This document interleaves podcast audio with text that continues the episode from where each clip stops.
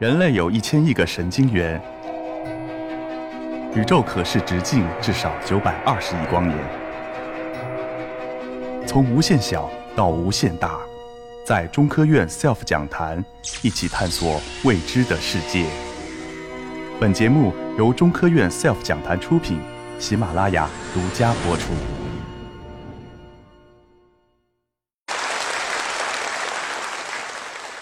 大家好。呃，我是澳门大学健康科学院王三明。我今天说一个跟大家切身利益都有关系的事情。你问问你旁边的朋友，只要转三四个弯，你就会发现谁谁谁得了乳腺癌。乳腺癌，它在全世界所有民族里头，几乎所有的民族里面，它都是女性的头号癌症。这是去年的世界卫生组织的统计结果。你可以看出这个粉红色的。那些都是乳腺癌是第一位的地区和国家。那么在我们中国，情况是怎么样？乳腺癌也是女性的第一号癌症，而且正在以每一年百分之一到三的速度增加。每一年中国诊断的新发的乳腺癌是二十五万个左右。总的来说，每八位女性中就有一位在一生中会得乳腺癌。那么乳腺癌是可以分类的。我们要把它分开，严格的分开，有两种，一种是遗传性的，一种是非遗传性的。遗传性的说的是什么呢？就是说从上一辈传给下一辈的。非遗传性的就是它不会传，只是这个乳腺癌病人他不会传给下一辈的。非遗传性的占了百分之八十到九十，但是有百分之十到百分之二十乳腺癌是可以传给下一代，所以这是遗传性的。在一八六六年，全世界第一个科学报道。遗传性乳腺癌的是这个法国人，叫做 Paul Broca。他发现他的妻子家族里面四辈人里面怎么有十几个死于乳腺癌？他觉得很奇怪，然后他就把他家谱图给画出来了，并且第一次以科学论文的呃形式报道出来。那么癌症发生的根本原因是什么？实际上，癌症发生的根本原因是 DNA 的损伤。DNA 在各种各样的环境也好。呃，生理因素也好，各种因素刺激下是会损伤的。那么大家都知道，DNA 是双链的，这个损伤可以双链打断，可以单链打断，可以拿一个碱基置换，等等等等，有很多改变。危害最大的实际上是双链 DNA 呃打断。那么打断了双链以后，它就没有办法，这个细胞就稳定了。它假如它不能修复的话，它下面就造成基因组的不稳定性，不稳定性就造成细胞的癌变，这就是癌症的啊啊发生的原因。但是在这个长期进化过程中，生命体系发展了一套系统，随时随地修复损伤的 DNA，为了使得生命得以延续。那么，其中有两个很主要的基因，就是 BRCA1 和 BRCA2 这两个基因，这两个基因就专门负责双链 DNA 的阻断修复。通过修复细胞的双链 DNA，可以保持高度稳定，那么就可以预防各种各样的疾病，对不对？这个 DNA 它是怎么个修复？你看。在这个上面，那个双链 DNA 一断裂，BRCA1 它马上就可以随时发现哪个地方断掉了，它断掉了，它马上就动员这个整个机器围住那个断裂的地方，把它修复，然后达到还原的目的。但是这个问题现在问题来了，这个 BRCA1、BRCA2 这两个基因本身很容易发生突变。假如说这两个基因突变了，那它当然不能去修复双链 DNA 损伤。那它不能修复第二双链式，那么这个造成结果就是细胞癌变了，对不对？那么你看这个两个基因下面那个红线、黄线，那都是它的突变频率。到现在为止，在人类的这两个基因里面，已经找到两万多个突变。这个人他是美国演员安吉丽·朱莉他是一个典型的案例。他的姨妈跟他妈妈两位都是死于乳腺癌，是在五十多岁的时候，他们都检测过，做过基因检测，发现有一个 BRCA 基因突变。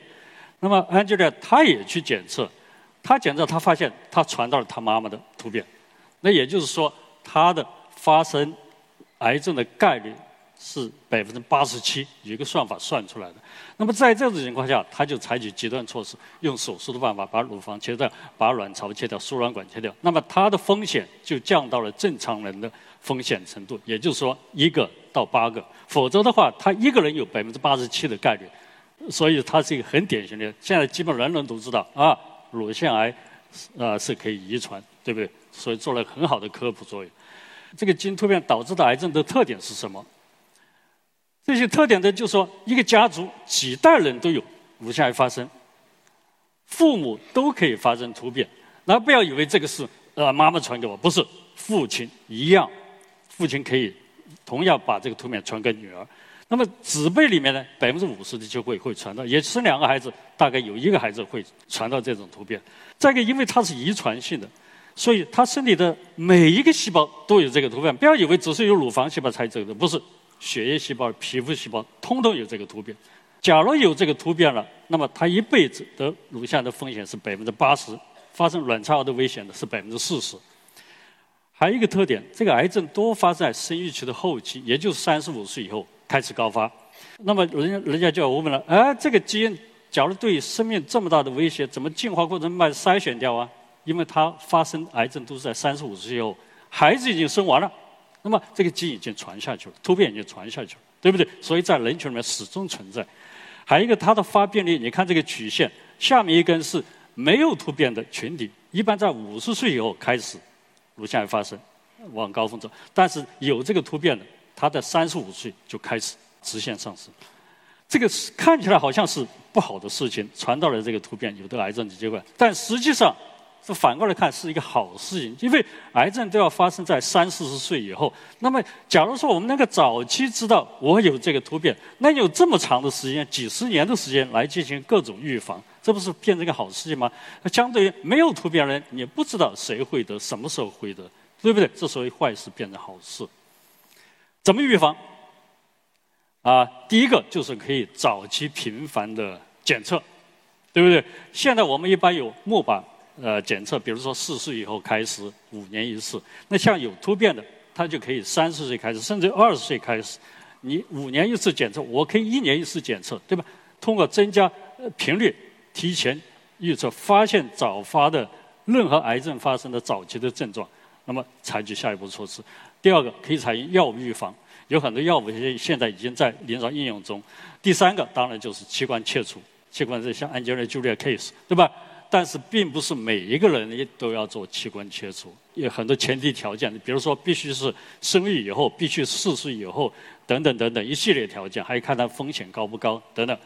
其实最关键的是一个是试管婴儿技术，也就是说，当这个家族传到了这个突变的时候，不要以为这是你妈妈、你爷爷呃神那一辈发生的情况，不是。实际上，这个突变已经是人类长期进化过程中发生，甚至于在人跟猴子分开以前，很多突变已经有了，就几百万年前已经有了。只是说，它在你这个家族里面不断的传下来、传下来，也许几十倍、上十、上百倍都可能有了，所以绝对不是近期发生的事情。那么，怎么样预防这个突变再往下传下去呢？传到你下一代呢？那么就可以用试管婴儿的办法，对不对？这个是试管婴儿的办法，因为它遗传的概率是百分之五十，也就是说有两个里面就一个没有遗传到的这个突变，对不对？那试管婴儿它往往做会做在体外做多个胚胎，然后选一个，那么只要选择这个没有突变的进行植入。那么下一代从下一代开始，这你以前几百代人传的这个突变，到这一代开始以后，再也不受它威胁了。假如什么都不做，会发生什么？有的人就说：“哎，我我不在乎，我我不想知道这些东西，我也不想去测。”假如说有这个突变，你不去测，那么就是说有百分之八十的概率，在三十五到八十之间就会发生乳乳腺癌或者卵巢癌，或者同时得得这两种癌。有的人想赌。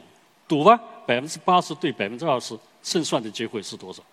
这位 Mary Clarkin，他是 BRCA1 突变跟乳腺关系的呃相互关系确定者，他做了一辈子的癌癌症研究，围绕着 BRCA。但是他最近他总结了一句话，就是说，往往这个临床诊断都是病人得了癌症以后才告诉他啊，你有这个基因突变，因为你只有在病人得了癌症之后才确定他是突变携带者，你能不能在他没有得病以前？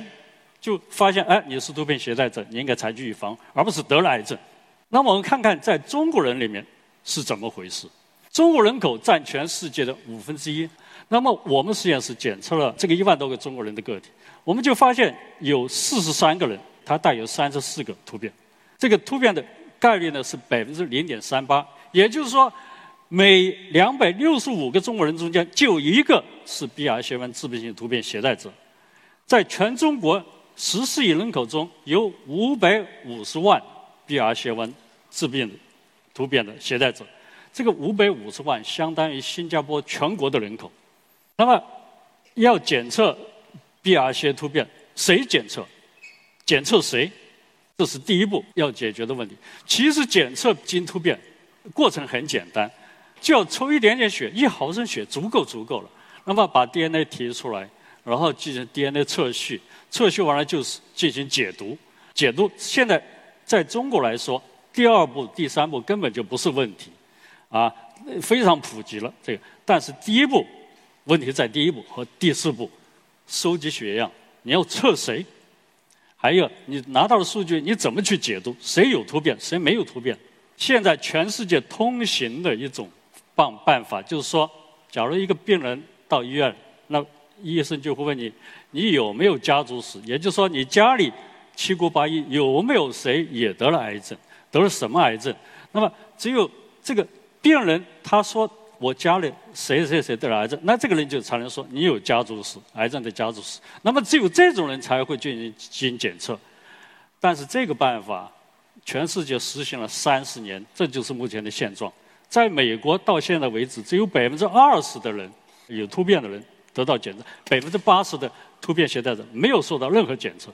以色列那个很小的国家，它也只做到了百分之三十。中国呢，两千分之一。那么其中一个很大的原因就是现在这个家庭结构，从西方到东方，现在大部分现代家庭都是叫做核心家庭，什么意思呢？就是说父母加上一到两个孩子。在中国尤其这个情况显著，因为计划生育。两三代人以后，几乎都是这种父母加上一个孩子。那么再依赖这个情况去做家族史的检查，已经不太可能了，因为他没有七姑八姨，你画不出一个这个这个家谱图来，对不对？那么依赖家族史是没有办法达到检查所有突变者的目的。要判断一个人有没有突变，是不是突变携带者，那一定要一个根据，根据什么？就是根据已经有的数据。也就是数据非常解析好的数据，告诉这个突变是可以治病，那个突变是不能治病，对不对？一定要有这个数据。那么我们看看全世界目前数据来自哪里？百分之八十是来自于北种人群，北美、欧洲、澳大利亚，这就是目前的现状。那么我们知道很清楚，BRCA 突变是有种族特异性的。为什么？你看看这个左边这个地方，全世界的地理环境，从北极、南极到赤道。它是完全不一样的，热热的要死，冷冷的要命，对不对？那么人是我们现代人是来自非洲，走出非洲以后分散到世界各地，那么各地的自然环境也不一样，那么造成 DNA 损伤也不一样，那么 BRCA 突变也会不一样。那么这就是是说 BRCA 突变是有种族特异性的，也就是说别人的数据拿来诊断中国人的数据那是有问题的，中国人目前没有数据，这是很大的问题。因为百分之八十都是北种人来的，中国人数据只贡献了百分之二，全世界。那么，怎么样把中国人的数据拿出来做一个标准，也服务于中国人呢？那是这我们实验室做的工作。啊，我们把所有已经报道的全世界范围报道来自于中国人群的数据，通通把它归类总结，然后进行标准化解析，然后之后我们就发现。我们总总共找到了有三万多个来自于中国人群的乳腺癌、卵巢癌的病例。那么从这里面找到了一千六百个 BRCA 突变。拿了这个突变以后，我们马上进行比较，跟非中国人进行比较。结果是发现什么？我们有了这个数据，我们把它构成了一个开放获取的 BI 数据库。这个数据库就是谁都可以进去，你可以把数据全部下载，然后你去看看啊，临床医生也好，啊，研究者也好。都都可以进去免费使用，所以我们称之为第一个开放获取的。到现在为止，中国没有开放获取的，很多人都号称我有，你拿出来看看，都不拿出来，为什么？不知道。那我们就做了一个冤大头，把这个数据全部公开了。好，我们来比较一看，中国人跟外国人到底什么不一样？这两个圈说明什么问题呢？大的圈就是国际上已经有的数据，小的圈就是目前中国人的现状。你一看就知道，大的圈是百分之八十来自北种人，对不对？北种人人群的总量是十四亿，跟中国人群差不多。大概都占百分之二十左右的世界人口，但是他们的数据量是这么大，中国人数据量只有这么多，我们只有他的百分之十的数据到现在为止。那么理想的状态，我们要把中国人的饼也画得跟非中国人一样大，那么我们才有足够的数据量。这是第一。第二个，你去看这两个点里面，这个在这个大圈以外的，这是中国人独有的数据，也就是说，将近百分之四十中国人数据是存在于非中国人群体的。那么你以非中国人群体的数数据来诊断中国人，这不是这不是很成问题的吗？现在我们根本的办法是什么？家族史是行不通的，靠问别人有没有家族史，完全达不到预防这个癌症的目的。一个好办法，全人群普查。怎么普查？就是说，只要是成年人，十八岁以后，每个人早早晚晚都去测一次，一辈子只需要测一次，因为这是遗传性的，所有细胞都是一样的。从你出生到死亡，这个突变是不会变的，所以你只要测一次。那么用这个筛网的办法，把这有突变人全部给找到，然后再进行预防。这就是说，我们下一步应该做的事情。我的建议就是说。在座的每一位女性、男性，包括男性啊，在他的一生中必须进行一次 BRCA 基因的检测。假如说有任何癌症可以预防的话，那么 BRCA 基因突变造成的乳腺癌卵巢癌是第一个可以预防的癌症。OK，我的说话到此结束，谢谢。